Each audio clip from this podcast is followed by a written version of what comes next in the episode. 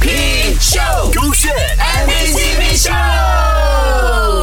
勾选 MVC 配秀，Hello，你好，我是 Kristen 温阳。很多时候，爱情的萌芽都是始于兴趣爱好呢有交集的时候啦。像这位朋友呢，他就分享了他的舞蹈老师影视剧般浪漫的求婚记。我是佳怡，我是来自三位的学生。就是那时候，我的跳舞老师她男朋友想要向她求婚，所以他就找我们这群他的学生、他的朋友那些很好的朋友，我们就一起练习跳舞。然后我们就做一个 flash mob。那时候应该是在十一月那个 event。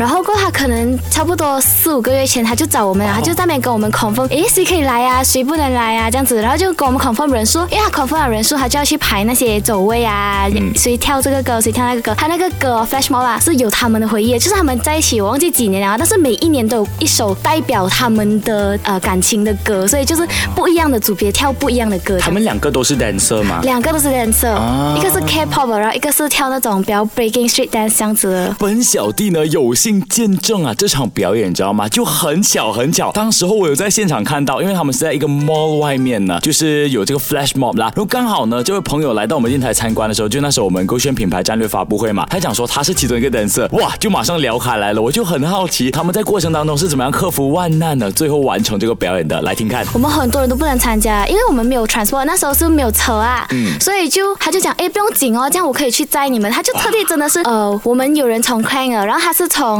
应该是。那位是哪里来的？他就去载我们哦，他就载我们来不给加流，这样肯定成功了，是不是？成功啊！哇，我看到那个场景，我看到我老师哭也是哇，哭到不能够。